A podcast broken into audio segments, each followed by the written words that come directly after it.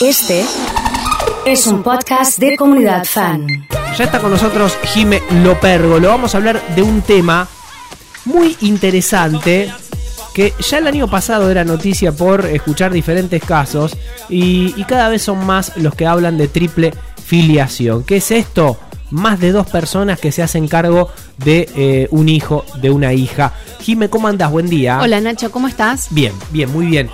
Muy interesante este tema, ¿no? Sí. Porque cada vez las familias se abren más a este tipo de situaciones Totalmente. en las cuales hay más de dos personas que quieren hacerse cargo de un Sí, hijo. ¿no? y lo bueno es que es algo que mm, las familias ya lo vienen desarrollando, pero ahora los tribunales los están reconociendo. Porque este es un fallo de Salta de hace un mes, debe hacer dos meses, eh, donde una jueza efectivamente le reconoció la paternidad doble sobre un mismo niño. Eh, la situación puntual en este caso es la mamá eh, tuvo el bebé y mientras convivía con un hombre que no era el papá del niño. Y en su momento no le habían hecho el ADN por alguna cuestión, no sé. El padre biológico finalmente pide el ADN, el ADN da positivo y él reclama la filiación.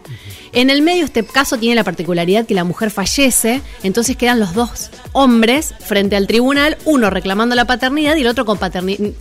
En realidad lo que pide el otro es que no ser desplazado. Claro. La jueza lo escucha, el padre biológico también, porque el padre dice, sí, es cierto que el único padre que él conoce hasta el momento es con quien vivió, y reconoce la eh, doble filiación paterna sobre esa criatura. Y lo hace, eh, eh, la, la jueza lo que dice es que hay que reconocer la existencia hoy de la familia plural y que eso implica un reconocimiento y un resguardo de derechos humanos. Mirá qué buen tema, qué tema Eh, sí. interesante. Cuando vos reclamás la filiación, imagino que estás reclamando derecho, pero también asumiendo obligaciones. Por supuesto. Es que eso es parte también de lo que dijo el padre biológico, que un poco lo que reseñaban los portales eh, jurídicos. El padre decía, realmente a mí, yo no me voy a oponer a que no se desplace a la persona con quien él vivió y a quien únicamente reconoce como padre hoy, que es el padre conviviente, eh, porque además debo reconocer que me resulta difícil entablar hoy un vínculo, de repente que el chico venga a vivir 100% conmigo, pero sobre todo por la criatura. O sea, se- esto es una resolución pensada en el bienestar del niño. Claro. Efectivamente. Sí, sí, Eh, sí, sí, sí. Porque no se lo priva del reconocimiento de su padre biológico, pero tampoco se lo priva de mantener el vínculo con quien él conoció desde que nació. Claro, pero estaba pensando qué circunstancias particulares se tienen que dar para que un padre biológico pueda Sí. pedir eh, esta doble filiación, porque no debe ser cualquier caso, me imagino. No, en realidad jurídicamente el planteo es siempre frente a la sospecha de que alguien puede llegar a ser el papá de, de una criatura y que no, no se lo han dicho o no ha tenido la posibilidad de saberlo, él arranca un proceso que es eh, reconocimiento de- de filiación. Y ese procedimiento requiere efectuar un ADN. Por supuesto, siempre el ADN se puede hacer privado o público. Cuando el otro se opone, vos lo tenés que hacer por proceso y lo obligan a sacar sangre para hacer el ADN. Y una vez que tenés el resultado, vos reclamás la filiación, o sea, se te reconoce la paternidad. ¿Qué pasa? Por, hay un código, hay un artículo del Código Civil que establece que no puede haber más de dos personas que ejerzan la filiación sobre un mismo niño o niña.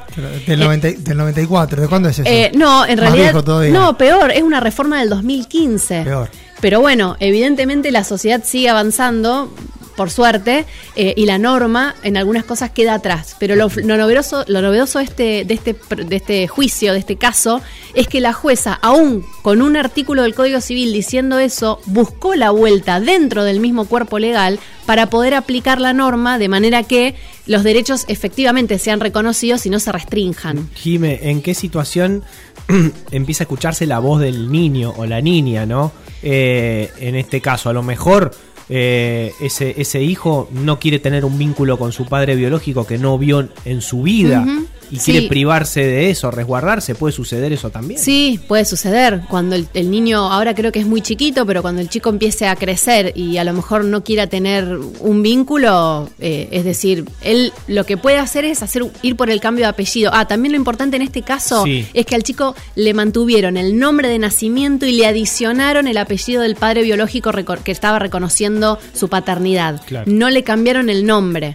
Que no es menor también. No, porque a vos te borran una identidad, te ponen otra y después vos no te identificás con eso.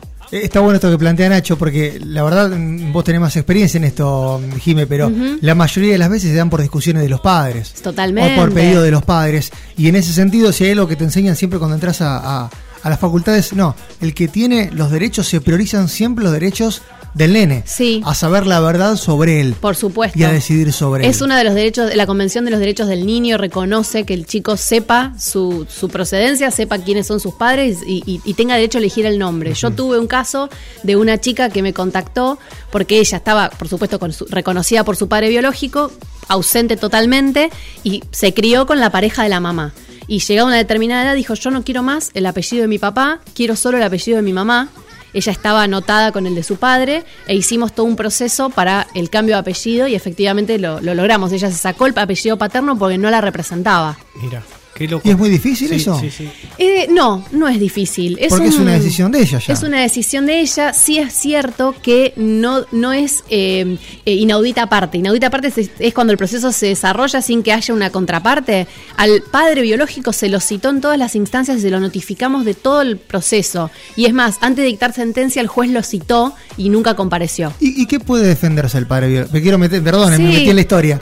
Eh, ¿Qué puede argumentar? La verdad no creo que tenga mucho Claro. argumento, pero aparte no- nosotros teníamos un caso muy fundado, A- no solo que era una mayor de edad diciendo que quería sacarse el apellido, sino que teníamos dictamen de psicólogo y un montón de cosas. La verdad no sé qué podría haber dicho, pero por suerte no apareció para entorpecer. ¿Qué, qué, qué situaciones? Me pongo a, a pensar también en los derechos, tal vez de, de ese padre que no fue biológico, pero que al morir su madre puede ser despojado de todo vínculo. Totalmente, es lo que él, y está bueno también que se lo haya escuchado, porque Claro. esa persona, si vos lo pensás jurídicamente, no tenía legitimación para estar en ese proceso, porque no era nadie en ese Sí. vínculo.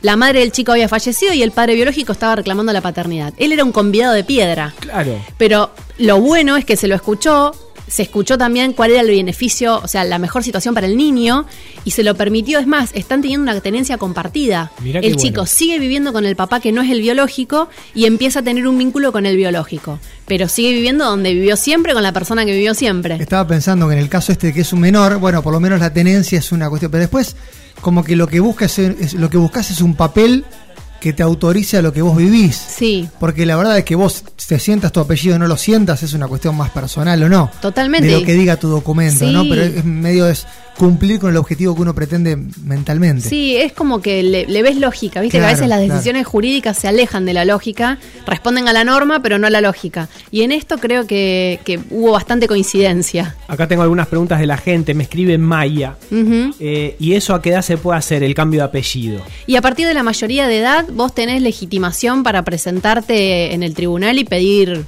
lo que, lo que quieras pedir. Escribe también Meli, dice, es hermoso ese caso, la carta que le hizo la jueza al nene es muy conmovedora. Sí, también, Sí, muy buena. Es cierto, bueno, está buenísimo hablar de estos temas eh, en los cuales justamente ya las familias tal vez no, no son tan estructuradas eh, como lo eran y empieza a jugar también el afecto y los lazos reales, Totalmente, ¿no? totalmente. Entender a la familia como plural. La familia no es más ese núcleo cerrado, clan, con el que la, la fotito de papá, mamá y los dos niños. Ya Sí. está, no es más así. Es cierto, es cierto. Jime, muchas gracias. No, por eh, favor. Como siempre, por venir. Eh, pasaba Jime Lopérgolo y estas situaciones, muchos mensajes van llegando. Yo me quiero Eh, poner el apellido Negri. ¿Te querés ¿Me poner? Nacho? No, porque te, va- me va a pedir guita después. Sí, para seguro. eso, obviamente. Así que no, no, ni en pedo. Bueno, tenemos mucho para compartir hasta las 10. Te acompañamos en este fan club de lunes. De jueves, ¿qué de lunes?